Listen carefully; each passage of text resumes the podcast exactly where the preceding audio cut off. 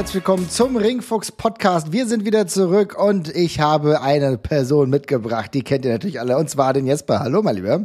Hallo, lang ist's her. Also lang ist her, aber besser als gar nicht, ja. Insofern Nee. alles cool. Und äh, genau, ich bin der Marvin und äh, wir haben gedacht, wir machen heute mal eine Open Mic einfach, oder? Open Mic, ja, mal eine Open Mic, exakt, ja. Ähm, ich habe äh, tatsächlich, also ich, das ist jetzt auch mein Wiedereinstieg ins Wrestling so ein bisschen tatsächlich. Ich habe ich hab's dir ja schon im Vorfeld gesagt. Ich war die letzten Monate tatsächlich wrestlingmäßig sehr spärlich unterwegs. Neuer Job, dies, das, das ist alles ein bisschen viel gewesen. Da ist Wrestling so ein bisschen hinten runtergekippt. Aber dann haben wir gesprochen und ich meinte, Forbidden Door ist doch vielleicht eine ganz gute Gelegenheit, sich wieder so ein bisschen ranzutasten und einzufinden. Ich habe auch AEW davor so mitverfolgt, mal durchgeskippt, mal hier und da auf YouTube geguckt.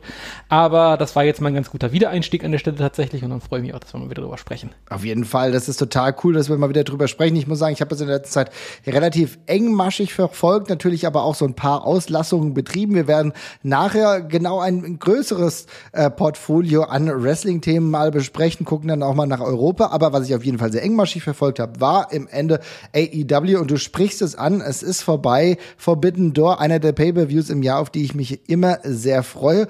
Und ich muss sagen, mir hat's sehr gut gefallen. Jesper, dein Einstieg wieder zurück ins Wrestling, wie hat's dir denn gefallen und was nimmst du mit?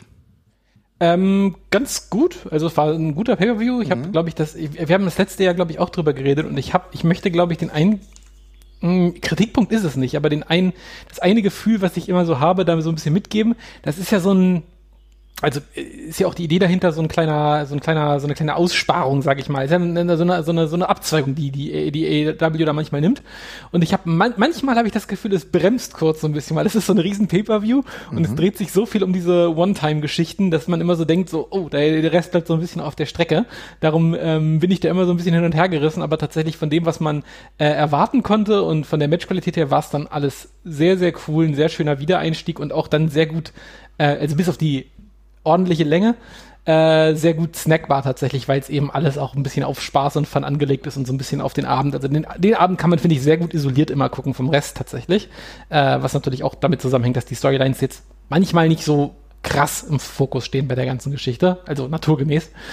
Ähm, aber mir hat sonst an, ansonsten sehr gut gefallen. Ähm, ich gab so ein paar Sachen, wo ich mit der Meinung, wie ich sie dann so im Nachhinein gelesen habe, auch bei Cage Match und so so ein bisschen auseinandergehe, aber den Großteil fand ich schon sehr gut guckbar und sehr schön und äh, finde es ziemlich beeindruckend, wie gut das ineinander übergeht, diese beiden Produkte tatsächlich und mit welcher Selbstverständlichkeit man die auf dem amerikanischen Markt präsentiert. Ich glaube, diese Selbstverständlichkeit äh, des Präsentierens ist natürlich ein wichtiger Punkt im Endeffekt, dass du dann auch sagen kannst, guck mal, wir stellen die auf gleichwertiger Ebene dar. Ne? Und äh, wir hypen auch New Japan, wie sich's gehört. Und äh, AEW fällt trotzdem nicht runter. Und du machst natürlich diese Dream Matches, da hast du vollkommen recht. Darüber werden wir ja gleich noch sprechen.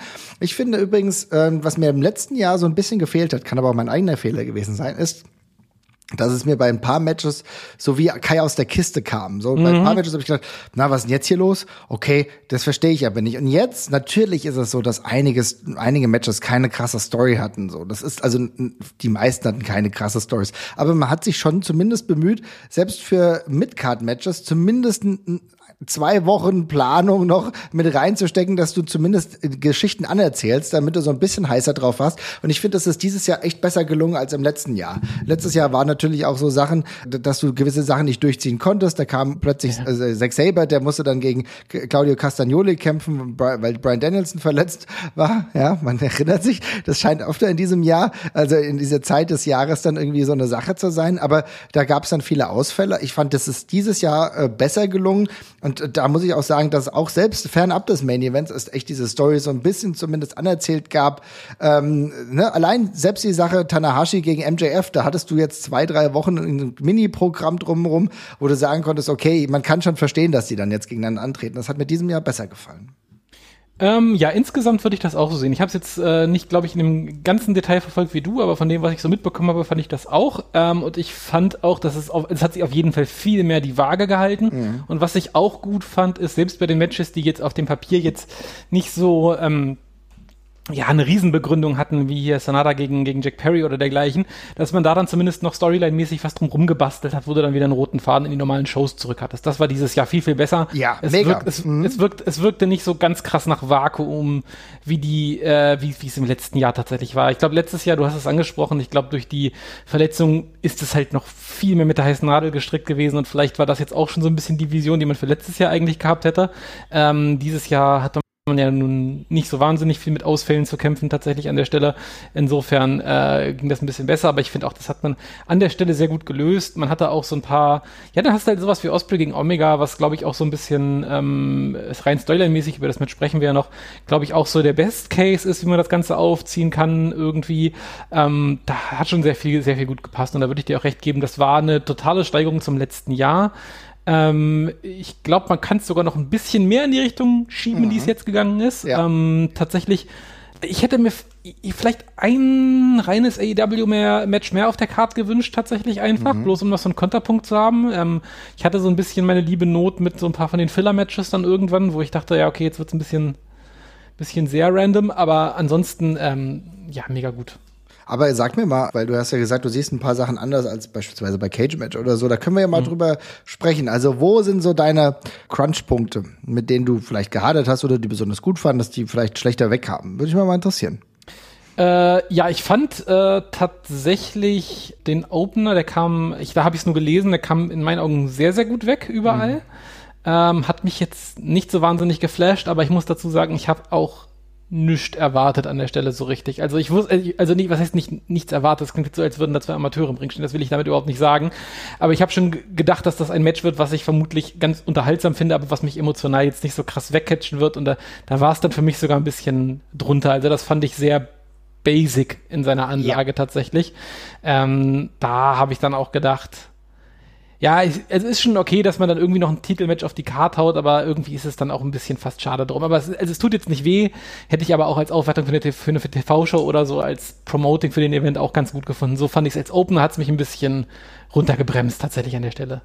Ich kann es absolut nachvollziehen. Also ich muss sagen, ähm, ich wusste schon so ein bisschen, wo es hinläuft. Ich hatte davor ähm, das Swerve äh, Tanahashi Match gesehen Ja. ähm, und hatte schon das Gefühl, äh, Tanahashi ist halt auch echt nicht mehr 100 Prozent. Ne? Also der kann diese 100 Prozent oder die 90 Prozent noch abrufen, aber das muss dann auch Match des Jahres sein. Weißt du, was ich meine? Also dann bereitet er sich einmal drauf vor, aber der Junge ist leider auch ähm, mit 46 auch ordentlich banked up und äh, das, was er abliefert, ist im Ring immer noch total solide.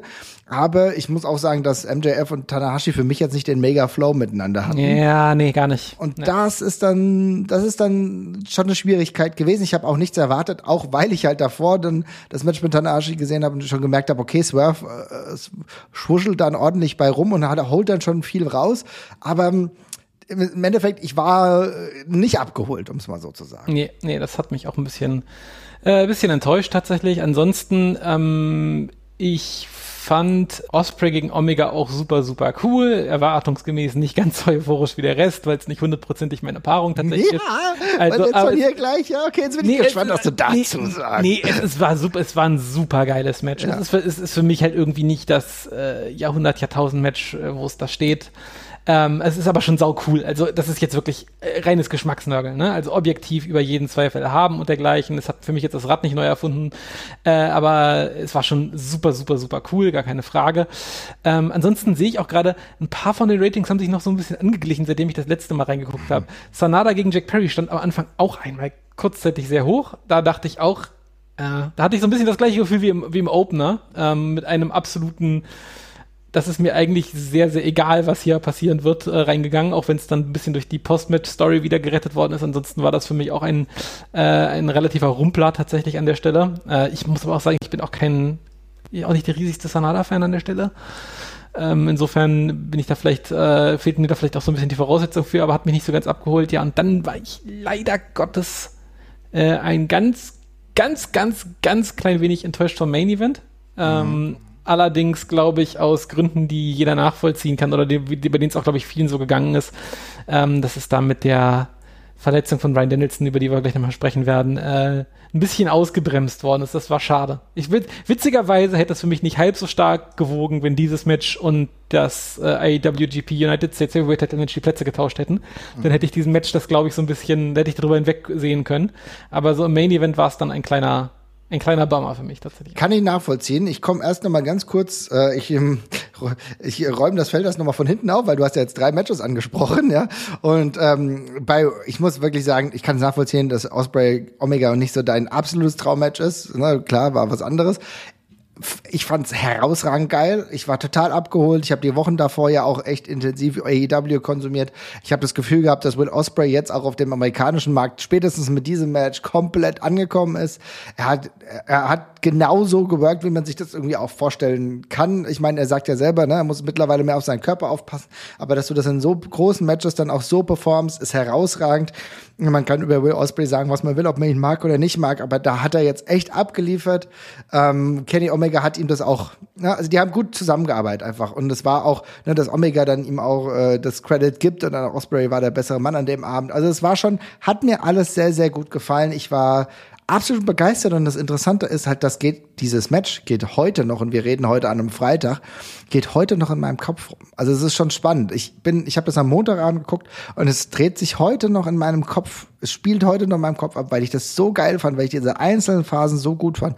Und da merke ich halt, wie geil abgeholt ich bin. Und das ist wirklich nicht so häufig. Und das ist, das feiere ich. Und ähm, ja, ob, ob das jetzt ne sechs, sechs Sterne oder was weiß ich, ich glaube, ja. ist vollkommen egal. Aber dass es cool war, ich glaube, da sind wir uns alle einig. Ich bin sehr gespannt auf den Weg, der jetzt folgt. Da werden wir nachher noch drüber sprechen, weil es gibt ja noch so etwas, über das man sprechen kann in, äh, im Zuge London. Ne? Äh, das ist, könnte noch ein wichtiger Punkt sein. Ich stehe dir vollkommen zu mit der Bewertung Sanada gegen Jack Perry. Das ist, war okay, aber mir juckt mich auch nicht. Ich bin auch kein Sanada.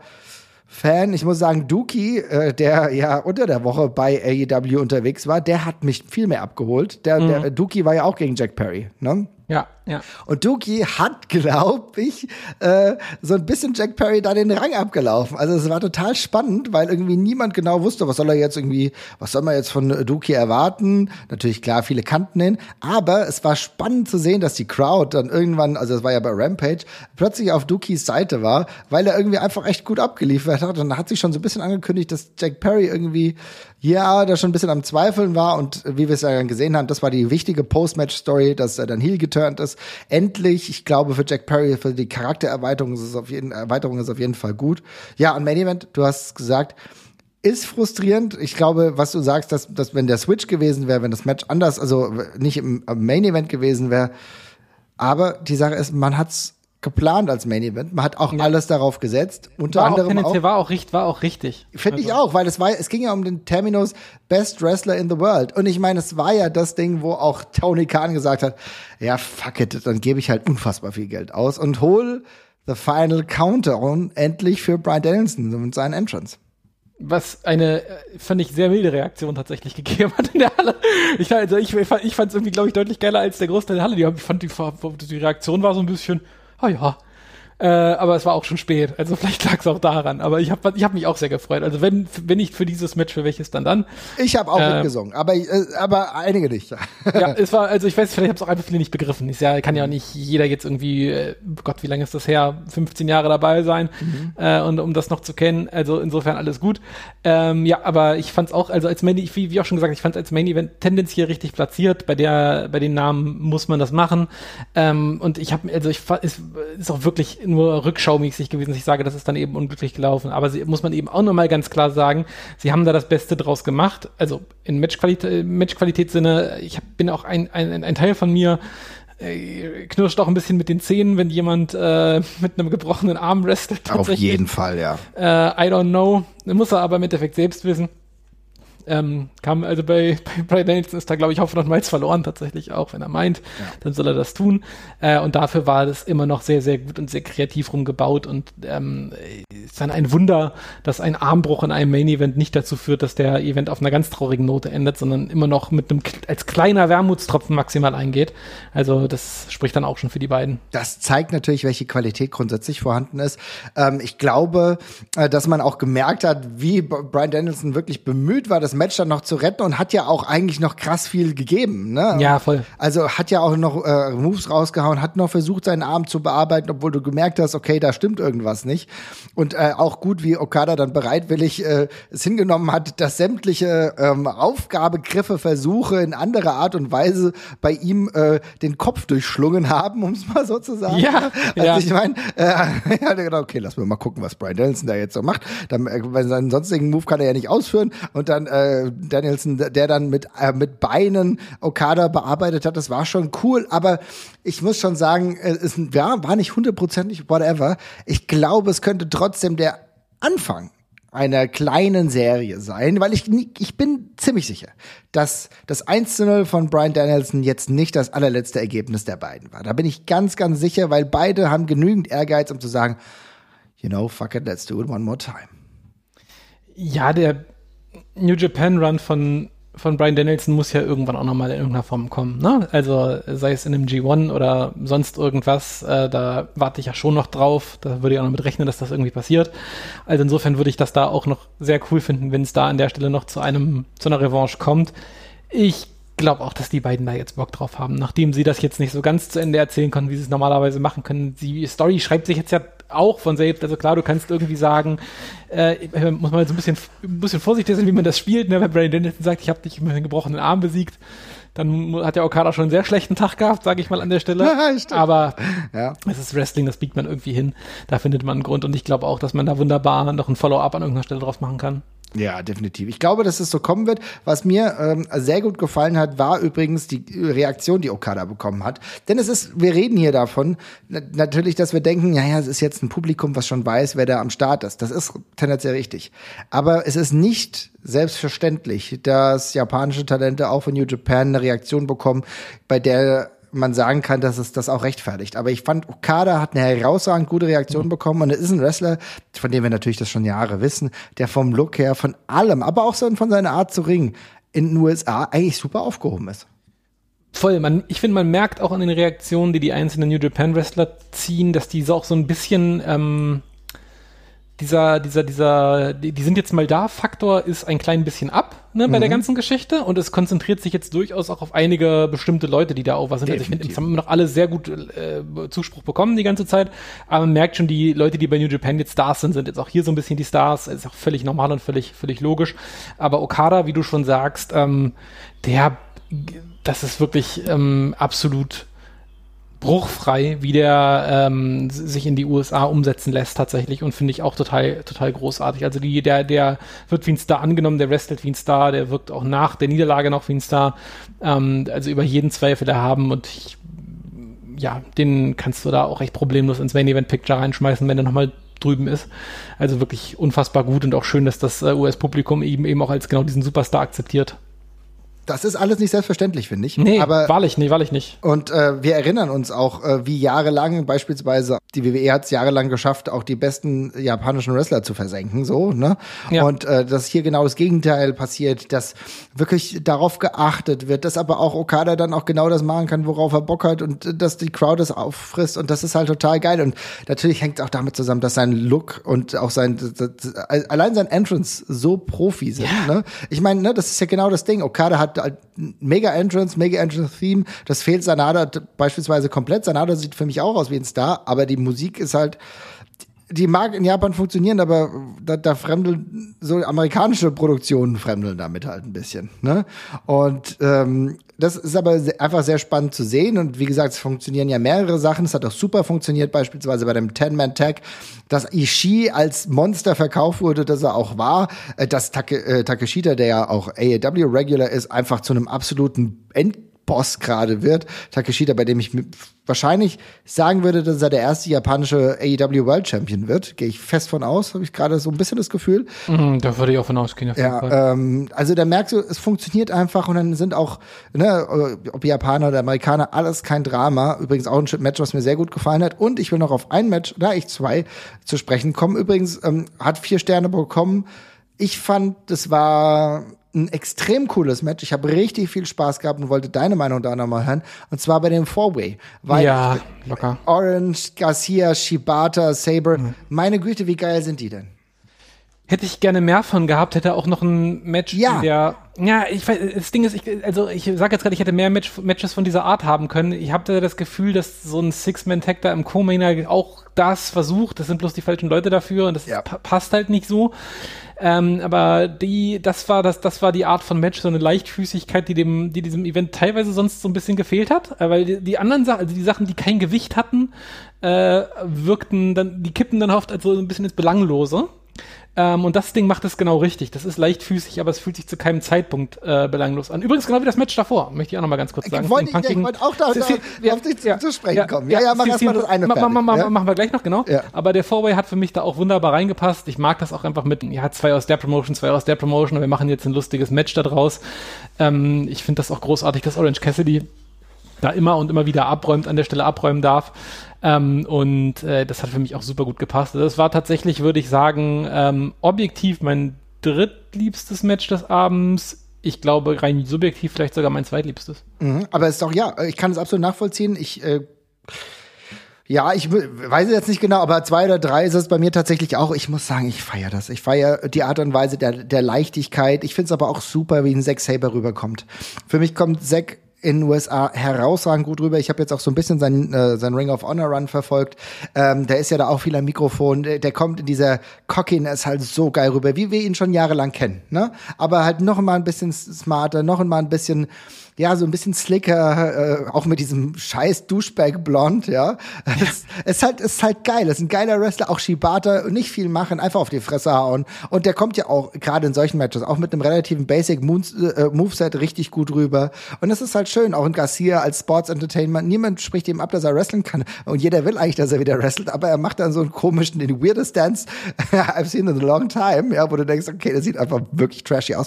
Aber es funktioniert. Und dann hast du Orange Cassidy, der gerade in einer Winning Streak gefangen ist, um es mal negativ zu formulieren, die seinesgleichen sucht, wo auch ein Brian Danielson sagt, Alter, Herz auf to Orange Cassidy, weil es einfach unfassbar ist, was der gerade leistet. Der ist auch banged up, glaube ich. Ähm, aber der äh, liefert ab, der Woche für Woche hat er interessante, coole Matches und kann selbst bei diesem ähm, bei, bei diesem Pay-Per-View äh, erneut seinen Titel verteidigen. Und ich muss sagen, ich war skeptisch bezüglich des International Titles, hat immer noch nicht meinen absoluten Lieblingsnamen, aber es ist einer der spannendsten Titel, die es gerade, äh, gerade, äh, zumindest in dieser Promotion auf jeden Fall gibt. Ja, absolut. Und dann hast du ein Match angesprochen. Da war ich so froh, dass du gerade schon ein paar positive Dinge gesagt hast, weil ich muss ehrlich sagen, ich war nicht hooked bei MJF gegen Tanahashi. Und dann kommt Kojima raus. Und dann kommt Punk raus. Und ich finde, die machen das gerade hier viel, viel besser. Ich habe das Gefühl gehabt, ja, äh, Kojima, naja, der ist ja jetzt auch nicht mehr der Jüngste mit 52 Jahren. Aber alter Falter, der hier, der rohrt ordentlich durch, der hat richtig Bock. Und bei dem sitzt auch alles. Und Punk macht diese Mixed Reactions, um es mal freundlich zu formulieren, sehr, sehr gut mit. Ja, irgendwie fand ich das auch spannend, weil auf dem Papier war MJF gegen Tanahashi die viel leichtere Sache, die live zu erzählen und Punk gegen Kojima hat einfach viel besser funktioniert an der Stelle, weil sie sich beide da eben so ein bisschen reingelehnt hatten. Also bei Punk ja auch das, die Push-Ups dann noch zum Schluss und dergleichen, Ja. die er da gemacht hat und so. Das war schon alles sehr lustig. Ähm, ist auch genau, war genau richtig, weil Kojima kommt da an und du sagst, er ist über 50, ist ja auch richtig so und wo man auch schon so ein bisschen denkt, ja, der holt ja nichts mehr, der ist ja im später seiner Karriere, ja, der wird ja, ist, ist so ein bisschen der Grüßonkel inzwischen tatsächlich auch. Aber das klappt dann eben saugut, weil Punk genau das halt auch ausstrahlt mit, ich mach den Grüßonkel da jetzt weg an der Stelle. Äh, ich, Einzige, was mich gestört hat, dass es der Teil von diesem Owen Hart, von der, von der, von dem Owen Hart äh, Foundation Cup ist Ja. Mhm. Weil das das einzige Match davon auf der Karte ist, was ein bisschen komisch wirkt. Aber ist okay. Dann gibt man dem Turnier da noch so ein bisschen Schein von, ist auch, ist auch, ist auch voll in Ordnung.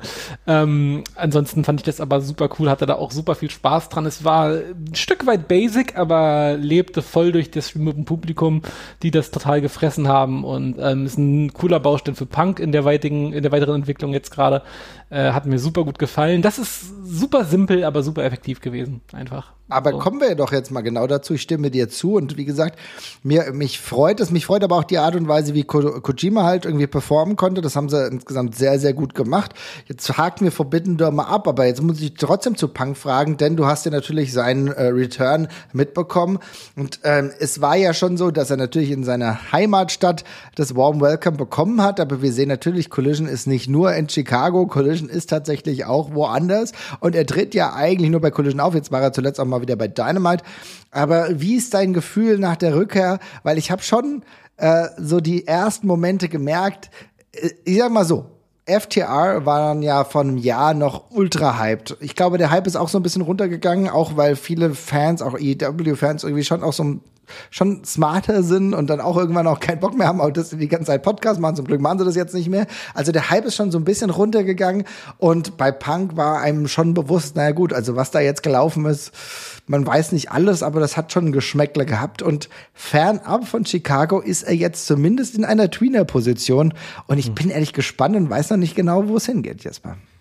Nee, das weiß ich auch nicht. Ich bin da ein bisschen weniger positiv. Also ich finde es auch bisher super spannend, aber ich brauche jetzt auch mal was tatsächlich. Also ich würde jetzt wirklich gerne schnell in eine Story reinkommen und jetzt zum Beispiel. Es wird diesen, höchste Zeit, boy, oh boy. Da, irgend, da, da jetzt irgendwie Kram gegen, gegen, den, gegen den Bullet Club Gold zu machen oder sonst irgendwas, so cool ich jetzt gerade auch einige davon finde, ist ja alles schön und gut, aber ich brauche da jetzt mal irgendwie eine Story auf großer Bühne mit, mit großer Erzählung und großem Umschweif und gerne dann auch jetzt nicht irgendwie drei, vier, fünf Monate lang ähm, irgendwie äh, langsamen Heel-Turn von Punk oder sonst irgendwas, sondern jetzt gerne auch bitte in die Vollen gehen. Also ich möchte jetzt was sehen. Ich bin, wir haben jetzt lang genug gewartet auf, auf eine richtige Entwicklung, finde ich.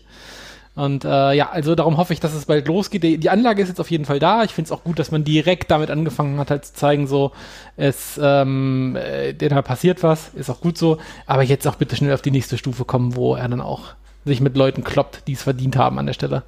Das sehe ich ganz genauso. Und ich finde, was du sagst, ist jetzt wird jetzt höchste Zeit. Wir hatten jetzt zwei Wochen bei Collision, dem neuen Format, dem neuen Weekly von AEW, äh, genau diese Möglichkeiten, dass sich jeder erstmal einfinden konnte, Punk unterschiedliche Reaktionen bekommen hat. Das war dann in den Matches hat das auch immer gut funktioniert. Und ich glaube, die ersten Gegner waren auch genau richtig. Aber jetzt wird Zeit für eine Story. Ähm, ich glaube, das A und O jetzt auch gerade bei Collision, wenn du jetzt eigentlich schon fast eine Roster-Trennung hast, dass du die, die, die Leute, die du hast, auch jetzt in Storylines verwebst. Dass du jetzt wirklich sagst, okay, jetzt geht's halt rund. Äh, jetzt müssen die in Stories verwoben werden. Jetzt muss äh, Punk jetzt wirklich eine große Feder bekommen. Und ehrlich gesagt ist für mich jetzt nicht die große Feder, wenn jetzt Samoa Joe da wieder auftaucht. Das kann in einer optimalen Situation durchaus der Fall sein, aber ehrlich gesagt fehlt mir da so der Ansatz und es fehlt mir auch so das natürliche Ding, weil ich glaube, jeder denkt gerade bei CM Punk irgendwas anderes. Ja, das ging, das ging mir nämlich genauso. Samoa Joe ist auch so ein Fall, wo ich, äh, wo ich gesagt habe, ja, das wäre zu einem späteren Zeitpunkt voll cool gewesen, wenn irgendwie CM schon als in, mit einer Terrorregantschaft unterwegs ist und dann kommt er. Genau. So hat es jetzt so ein bisschen was von alten Bekanntschaften abhaken gehabt, damit man die äh, Karte auch mal gespielt hat. Ja, ja, ist schön und gut, aber ich brauche das Drama jetzt langsam mal und das fehlt mir gerade noch so ein bisschen. Das Drama brauche ich nämlich in dem Kontext tatsächlich jetzt auch, ne, weil das braucht aber auch ehrlich gesagt Collision, um mehr Hype zu bekommen, ja, um jetzt auch, ähm, damit die Boys auf, bei Collision jetzt und die Boys and Girls jetzt, die Girls treten wahrscheinlich eigentlich fast überall bei AW an, aber gerade sage ich mal die Boys, die da irgendwie wie, äh, wie, wie ein Miro, der mittlerweile auch äh, Collision Exclusive ist, um es mal so zu sagen, dass die jetzt in Storylines unterwegs sind. Ich meine, bei Andrade El Idio, äh, El Idio, jetzt spreche ich schon wie Kevin Kelly, der hat sich ja, auch schon an. Ja, ja, genau. Also wie bei Andrade beispielsweise, der gleich ein gutes Match bekommen hat, jetzt mit dem House of Black irgendwie verwoben ist, das ist schon der richtige Weg. Aber da muss jetzt noch mehr passieren und ehrlich gesagt auch hinführen zu dem, äh, was uns bald äh, erwarten wird, denn es ist gar nicht mehr so lange hin. Ähm, wir haben jetzt gerade Ende Juni, Anfang Juli und Ende August sind wir nämlich alle in London. Und da ist es so, dass wir natürlich ein paar tolle Matches sehen wollen. Und jetzt hast du dir schon mal Gedanken gemacht und hast du schon ein Gefühl, wo es hinlaufen könnte, wenn die, äh, wenn die ähm, AEW in London ist. Wir sind ja beide vor Ort und wir haben einigermaßen Bock, kann ich jetzt schon behaupten. Ne? Ja, ich bin tatsächlich größtenteils noch ein bisschen blank. Da habe ich mir gerade noch nicht so wahnsinnig Gedanken drüber gemacht. Also ich rechne halt fest mit Osprey gegen Omega tatsächlich ähm, als, als Main Event. tatsächlich. Ähm, Dann um Titel da, wieder oder glaubst du, dass es dann nicht um Titel geht? Weil es lässt natürlich mehr Fragen offen, aber wobei, man ich, weiß es nicht. All in. Ich würde ich, ja, ich würde es ohne Titel machen einfach. Ja. Es reicht mhm. als es ist der Mini Event in Wembley dann für mich und dann machst du es. Ähm, würde ich auf jeden Fall sein, sagen. Beim Rest bin ich ehrlich gesagt noch ein, noch ein bisschen blank, aber ich hab's auch, hab mir tatsächlich noch nicht so wahnsinnig viel Gedanken drüber gemacht. Hast du denn noch Theorien?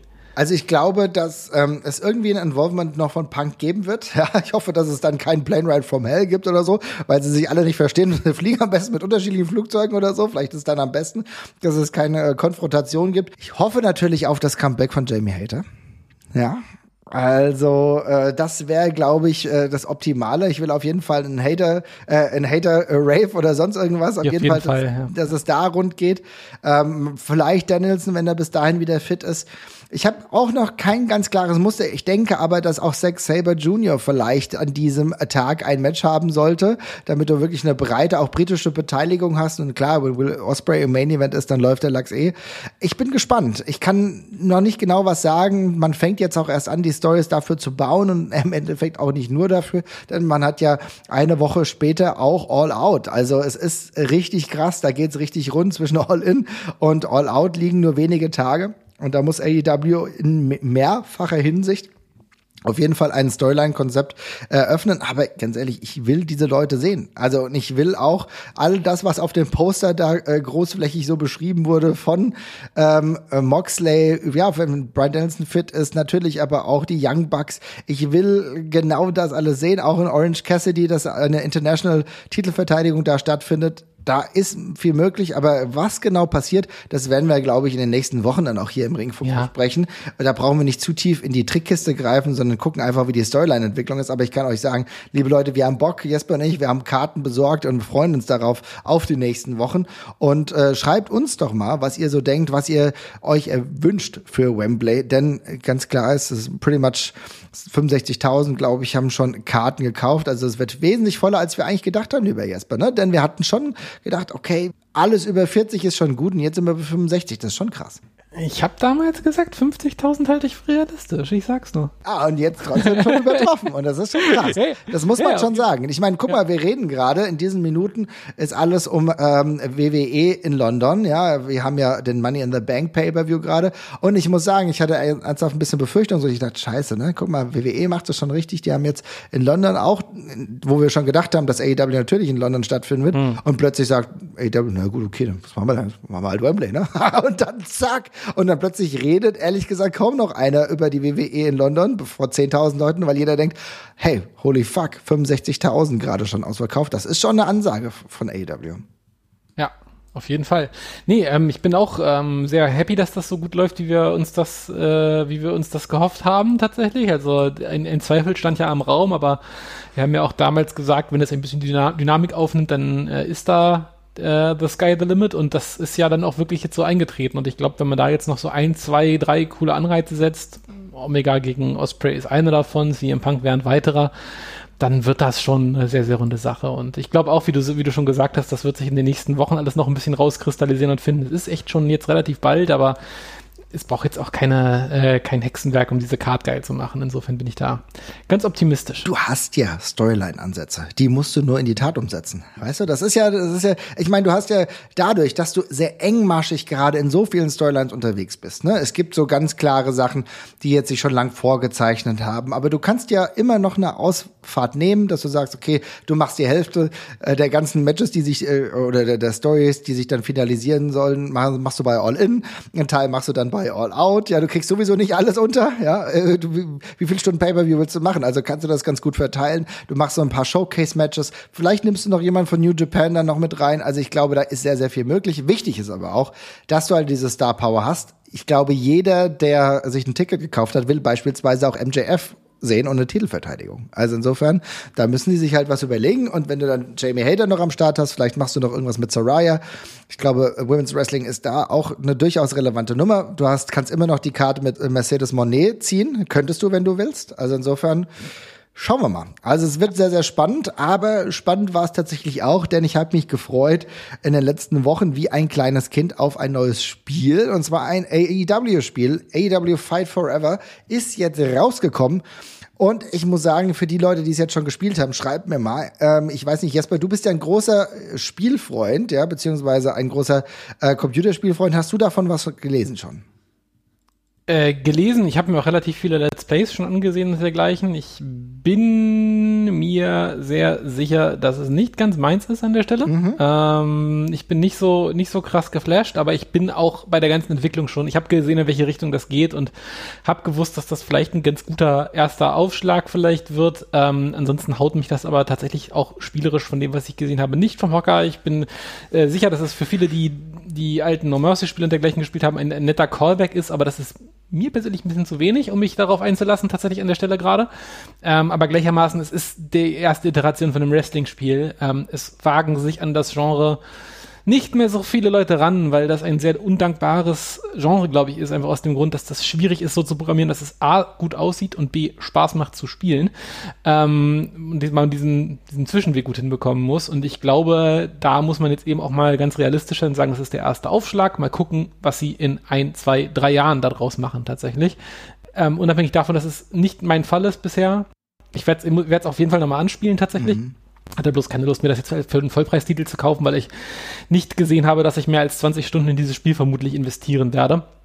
Ähm, dann, äh, dann ist es für mich in Ordnung, wenn es da der erste Aufschlag von ist. Also ich bin froh, dass es das gibt. Ich bin froh, dass es eine Alternative mehr gibt, weil äh, ja, es gibt halt das WWE-Spiel, es gibt äh, super krasse äh, Randerscheinungen wie Fire Pro Wrestling, die auf dem Massenmarkt ich glaube, aus ganz logischen Gründen jetzt nicht die wahnsinnig riesige Chance haben. Da kommt das vielleicht irgendwo in der Mitte und das ist, das ist dann auch okay. Ja, das ist genau der Punkt. Also ich hab's jetzt und ähm, ich war nicht ganz abgeholt, muss ich sagen. Also, das war klar. Ich muss ganz ehrlich sagen, die ersten, ja, die ersten Momente, da habe ich schon gedacht, ah, das vom Gameplay hat mir das sogar ganz gut gefallen, aber ich bin natürlich jemand, der all die Jahre jetzt auch verwöhnt war durch die unfassbar vielen Modi, die das, die beispielsweise auch die aktuelle, die aktuelle WWE-Ausgabe, die ist sehr, sehr gut. Also ich muss wirklich sagen, nach, nachdem es zuletzt mal nicht mehr so gut war, ist das jetzt gerade schon ziemlich cool. Und es hat, es hat natürlich so viel Vorlaufzeit. Dieses ganze WWE-Spiel hatte so viele Möglichkeiten, sich all die Jahre zu entwickeln. Und da muss AEW jetzt erstmal hinkommen. Das Gameplay ist ein bisschen anders. Ähm, mhm. Ähm, ich finde das Gameplay sogar ganz cool. Also es macht mir, also irgendwie löst schon was in mir aus. Es macht Spaß. Aber es ist natürlich halt von, allein von den Matches, die du auswählen kannst, wesentlich weniger umfangreich. Dann bin ich ein großer Fan von großen Entrances die Entrances sind gecuttet, ja, die, die sind nur so 20 Sekunden, da fehlt mir dann schon ein bisschen was. Das heißt, es sind nur zwei Punkte. Ähm, und ich bräuchte halt noch mehr Tiefe. So. Und diese Tiefe fehlt mir, aber für den ersten Aufschlag ist es trotzdem nicht schlecht. Ja? ja? mein größtes Problem, und ich möchte dir an zwei Punkten widersprechen und aber trotzdem auch ein Stück weit recht geben. Mir fehlt, mir fehlt nicht die Tiefe, mir fehlt, dass das Spiel sich weit genug traut, in eine Richtung zu, mhm. in, in eine Richtung zu lehnen. Ähm, ich finde, du musst bei Wrestling-Spielen musst du den, musst du, du musst dich entscheiden. Willst du, dass das alles aussieht wie ein richtiges Wrestling-Match? Dann geht es ehrlich gesagt auf Kosten der spielerischen Qualität, weil dann musst du es irgendwie so zurechtbiegen. Dann müssen Moves immer sitzen, dann müssen Moves korrekt ausgeführt werden, dann braucht das, braucht das Ganze quasi eine irgendwie ein Stück weit simulierte Struktur, die vielleicht auch auf Kosten der Interaktion, sage ich mal, geht, ne? Weil ich meine, gerade wenn du die WWE-Spiele spielst, da gibt's, das sind ja auch viele kleine Filmsequenzen, die da in einem Match nacheinander quasi fallen, wenn man sich diese ganzen Moves und dergleichen anguckt. Ja, das ist ja null interaktiv in weiten Strecken. Oder, und das ist, ich, du weißt, WWF, der Card Game ist eins meiner liebsten Wrestling-Spiele aller Zeiten, weil es komplett chaotisch, aber ja. Ja, nee, ja. weil es komplett chaot, weil es komplett ja. chaotisch ist und dieses Spiel einfach gut funktioniert. Du kannst einfach alles unterbrechen, was da passiert. Du kannst, es passieren chaotische Sachen, du kannst mit allem interagieren, du kannst dieses Spiel auch wunderbar kaputt machen. Und ich würde mir wünschen, dass AEW ein bisschen weiter in die noch arcadige Richtung geht. Ich kriege zum Beispiel, also, es fängt bei der Optik an und ich finde, die Optik von dem Spiel beschreibt das Problem ganz gut. Mhm. Irgendwo zwischen Comic-Optik und Realismus. Nicht so ganz für eine Richtung entschieden. Es sieht nicht so aus wie das wie die WWE All-Stars-Kram mit den überzeichneten Figuren. Für Fotorealismus sind sie aber auch, sieht es zu schlecht aus, ja, muss man eben definitiv. auch ganz ehrlich sagen. Mhm. So, und ehrlich gesagt, das gleiche Gefühl habe ich beim Gameplay. Teilweise ist das schön over the top und sieht schön flashy und, und, und, und crisp aus äh, und auch ein bisschen überdreht. An anderen Stellen dann sehe ich halt wieder, wie Leute die Moves ausführen und du kannst halt nichts mit denen in der Zeit machen und die werden durch den Ring geschoben bei Four-Way-Matches dann und du kannst es nicht unterbrechen, weil es eben nach Wrestling aussehen soll an der Stelle. Und das finde ich schade, weil ich glaube, dieser Chaos-Faktor, der eben auch Spaß macht, wenn du mit anderen menschlichen Spielern spielst. Ich finde zum Beispiel die WWE-Spiele ich kann das nicht mit anderen Leuten spielen. Nee, das, das habe ich auch schon gemacht und das fand ich auch nicht so geil. Das Stimmt, ist, ja. ist no fun weil das Spiel eben nicht versucht, ein gutes Spiel zu sein, sondern ein gutes Wrestling-Spiel zu sein an der Stelle. Und ich würde mir einfach wünschen, dass das chaotischer ist, dass du noch mehr draufhaust und dass in den Matches einfach mehr Variation drin ist. Dann brauche ich auch gar nicht 30 Match-Typen, wenn einfach in dem normalen Singles-Match oder im normalen Four-Way lustige Sachen passieren. Ähm, aber ja, das fehlt halt hier so ein bisschen. Ganz witzig fand ich, ähm, sie haben jetzt noch diesen, es, es kommt ja noch dieser Battle Royale-Modus, den sie gemacht haben, den Stadium Stampede-Modus, wo du mit 30 Leuten dich durchs Stadion prügelst und da alle weghaust ich habe das Gefühl, das ist nicht die falscheste Richtung, um sowas zu machen. Ja. Ich glaube, wenn du dir was aus dem Wrestling-Kosmos nimmst und das so adaptierst, dass es im Videospiel gut geht, das ist eine Lücke. Ich weiß nicht, ob das gut geht, wenn man das jetzt mal so nebenher macht. Auch diese Minispiele und so können alle ganz lustig sein, äh, sind aber eben alle ein bisschen zu sehr nebenher, habe ich das Gefühl, zum Großteil, die damit drin sind. Aber sowas zu machen, zu sagen, wir machen, wir machen das hier im Wrestling gewandt, aber es ist eigentlich ein Spiel mit Konzept X. Ich glaube, das wäre the way to go und ich hoffe, da arbeiten sie noch ein bisschen drauf rum und denken ein bisschen drauf rum, weil ich für meinen Teil, keine Ahnung, also ich feier Pro Wrestling, wenn ich eine Wrestling-Simulation spielen will, dann habe ich das. Mhm. Äh, und, äh, aber den Arcade-Prügler, den lustigen Arcade-Prügler, den ich mit Freunden anschmeißen kann und die objektiv sagen, das sieht unabhängig davon, dass das Wrestling ist, sieht das geil und lustig aus und ich möchte das spielen, der fehlt mir noch und ich glaube, in die Richtung könnte dieses Spiel mit ein bisschen mehr Mut kippen.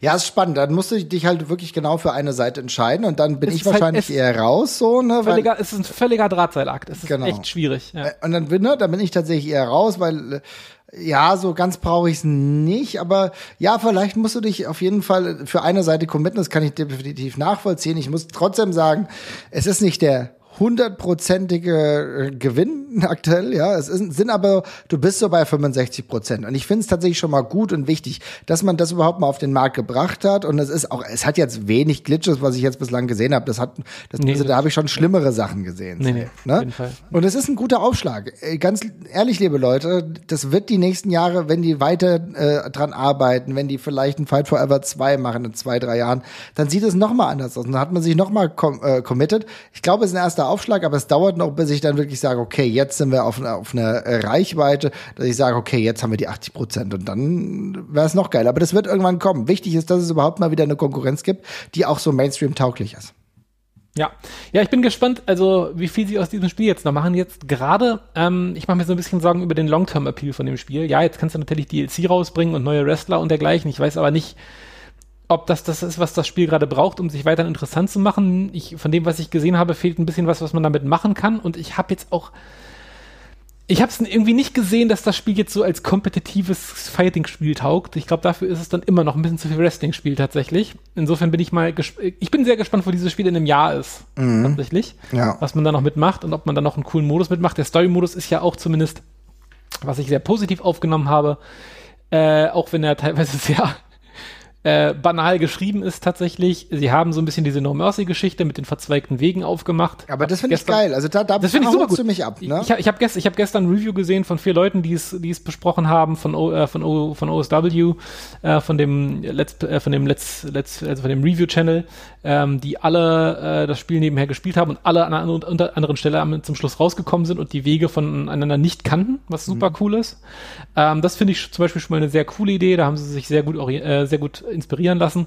Ähm, aber so ein, ja, mal gucken, ob sie das noch ausweiten und dergleichen. Ich bin, wie gesagt, sehr gespannt, wo das Spiel in einem Jahr ist, ob man da weiter dran arbeitet, drauf rumdenkt und nicht nur einfach diesen Geldmelken DLC in Form von hier sind acht neue Wrestler. Also ich meine, ein paar Sachen sind ja offensichtlich darauf ausgelegt. Ich glaube, es ist ja kein einziger Ring of Honor Wrestler mit in dem Spiel so richtig, ne? Die mhm. werden ja bestimmt alle zum Beispiel noch per DLC kommen mit Claudio und, und äh, Samoa Joe und was weiß ich nicht, wem alles.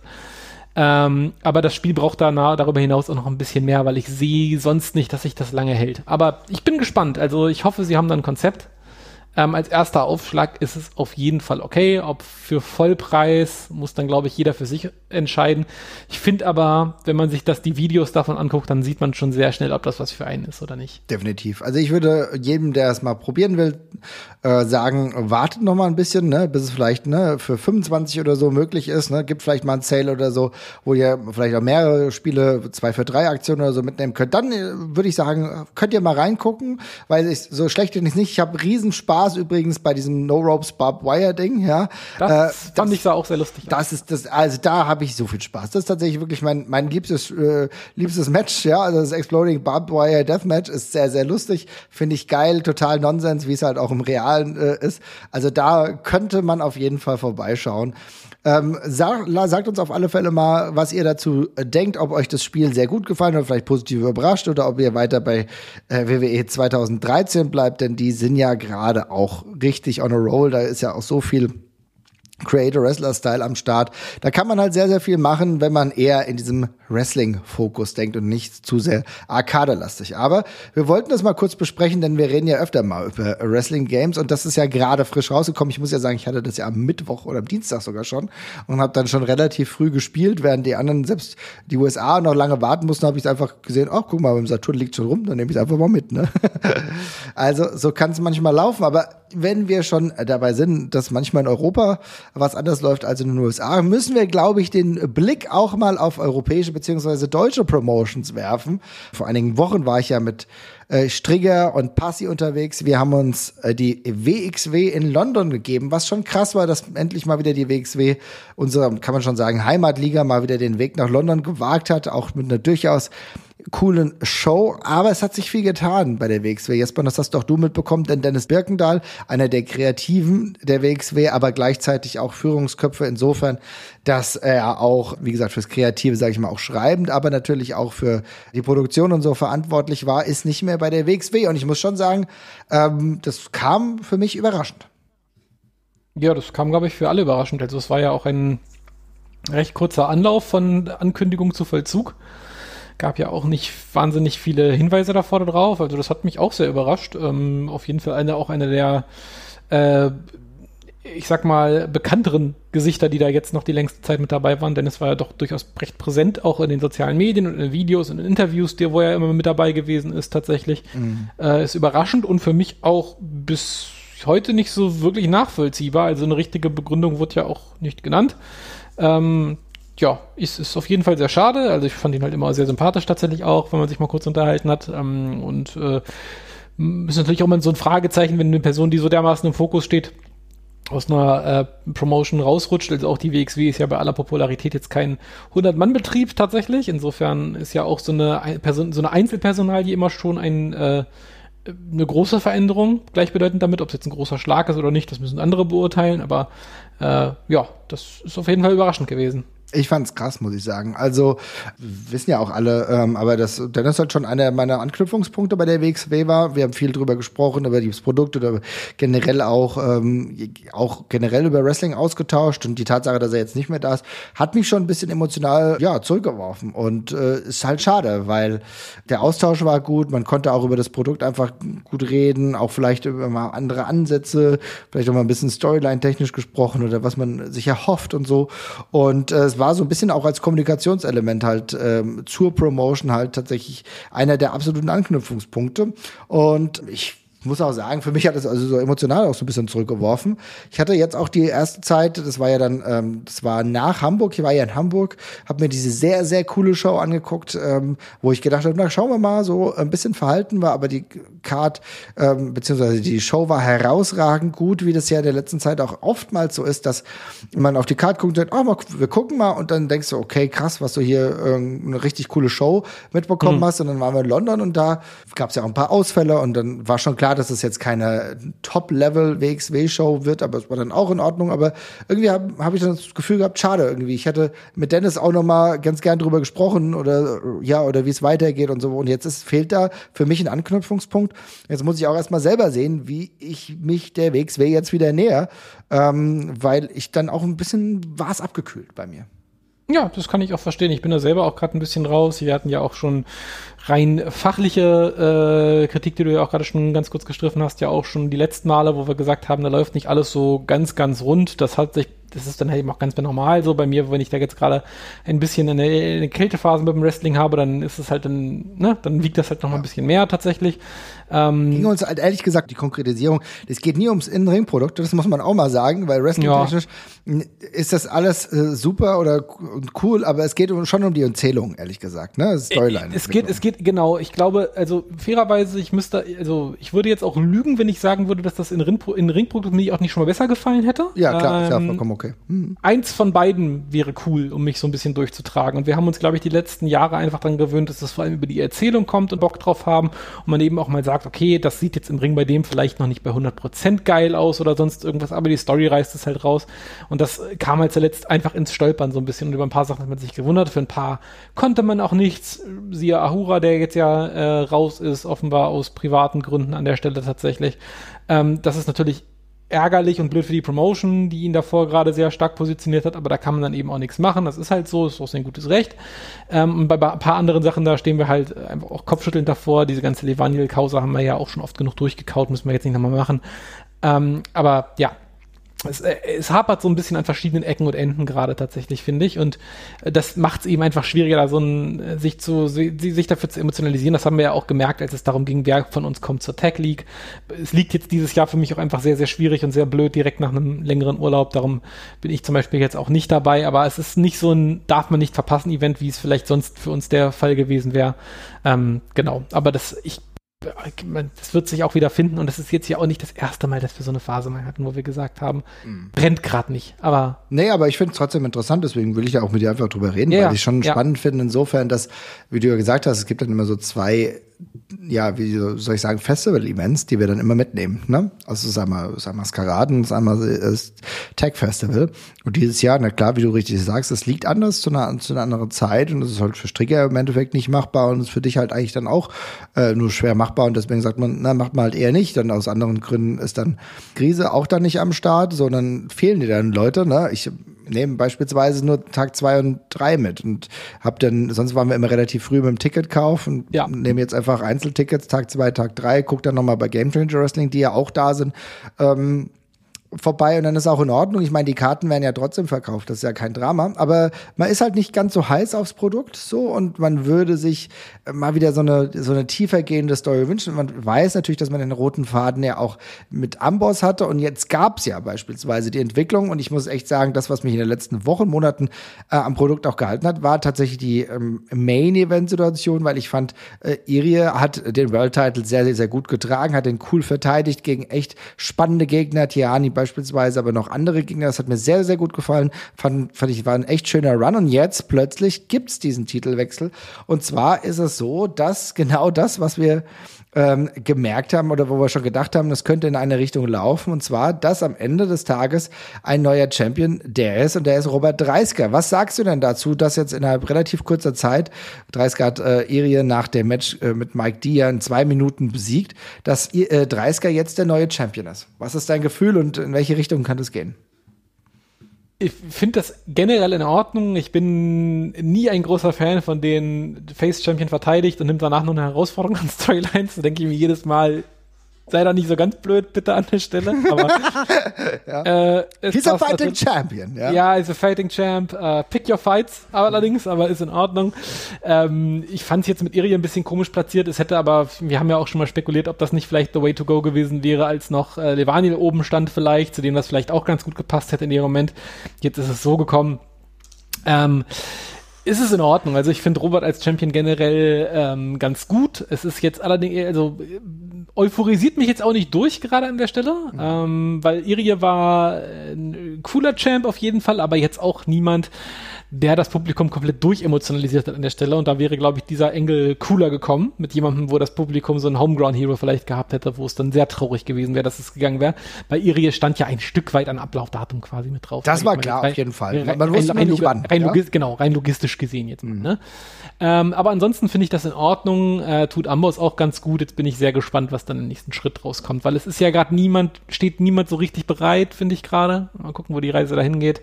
Aber tendenziell ist das schon okay als Lösung.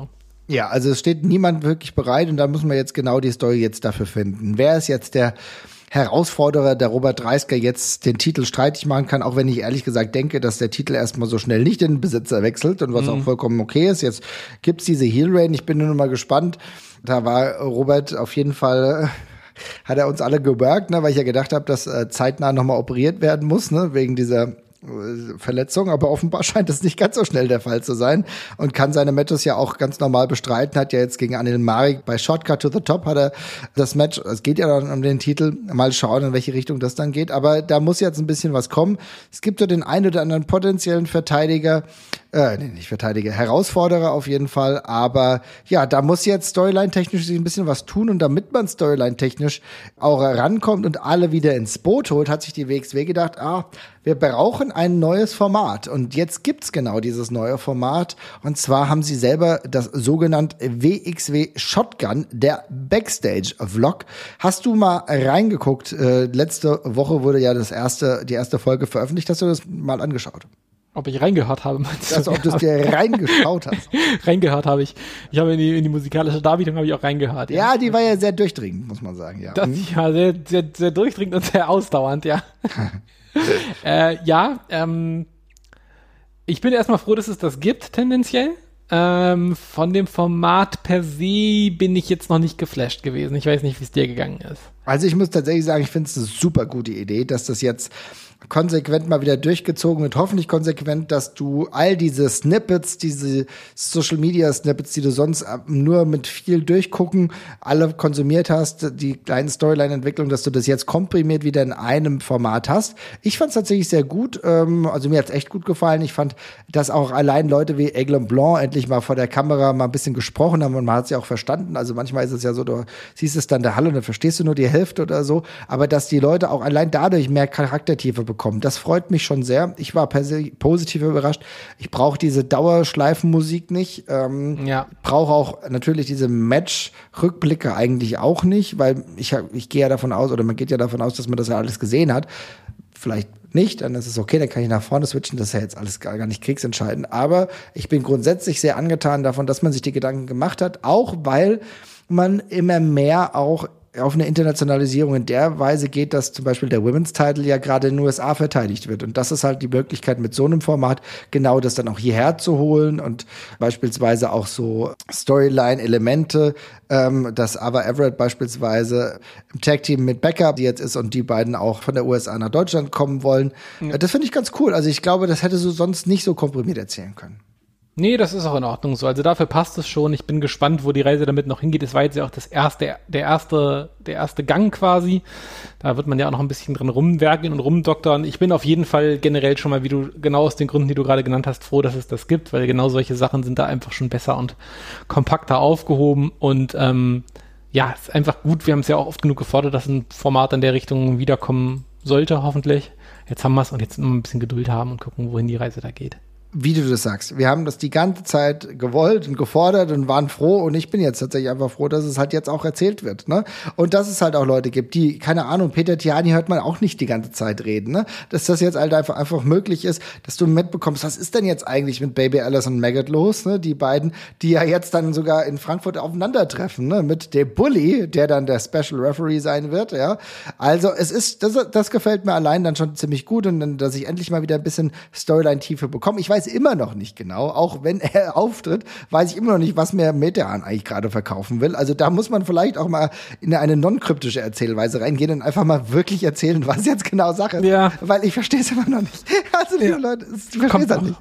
Kommt noch. Ja, kommt noch. Kommt, kommt noch, aber beispielsweise, ne, man muss ja auch sagen, die Anil Marik 30er Story, die ist ja jetzt schon, erzählt sich ja seit Monaten und jetzt hat man natürlich den finalen Fight und das ist dann ganz cool. Und gerade auch diesen, diese kleinen Nicklichkeiten, also das ist tatsächlich schon sehr gut. Ich meine, allein, dass beispielsweise auch Frauen, die man sonst ja nur wenig mitbekommt, Julia beispielsweise als eine der Frauen, die äh, bei der letzten größeren Veranstaltung aufgetreten sind, dass man die mal hört und denkt, ach guck mal, die ist ja mega sympathisch. Ach spannend, okay, die hat was zu erzählen. Das sind genau die Möglichkeiten, die du mit diesem äh, Backstage-Vlog hast, dass du äh, die vor die Kamera stellst, die dir was erzählen und du denkst, ach ja, ich finde die vielleicht sympathisch. Ach, Rotation ist wieder zurück und erzählt mir, dass er wieder zurück ist, dass es ihm gut geht und dass er ja, keine Ahnung, wo er seinen Blick drauf gewendet hat. Und dann bin ich ehrlich gesagt schon zufrieden.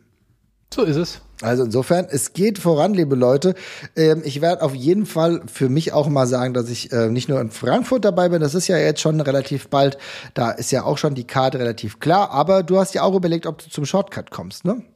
Eventuell, ja. Ich muss gucken, ob ich es zeitlich einrichten kann. Ich habe sehr vollgepackte nächste Monate, darum mal gucken. Aber ja, ich schau mal. Es würde mich ja sehr freuen, mit dir wieder einen Catch-Abend begehen zu können. Unter anderem Michael Oko ja auch am Start, der mir in London sehr, sehr gut gefallen hat. Das ist jetzt keine Überraschung, aber äh, das Match, was er hatte in London, war absolut, absolut schön. Äh, das war ein super Fight.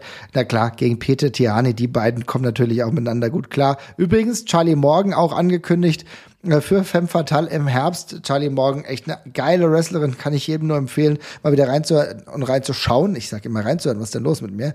Reinzuschauen, denn ähm, Charlie Morgan ist äh, ja für mich eine absolute Attraktion und da freue ich mich, dass die öfter am Start ist. Wir gucken, wie die nächsten Wochen laufen. Der Ringfuchs ist auf jeden Fall zurück und wieder öfter und regelmäßiger am Start. Und ich würde sagen, wir hören uns einfach ganz bald wieder und macht's gut, ihr Lieben. Ciao, ciao. Bis denn.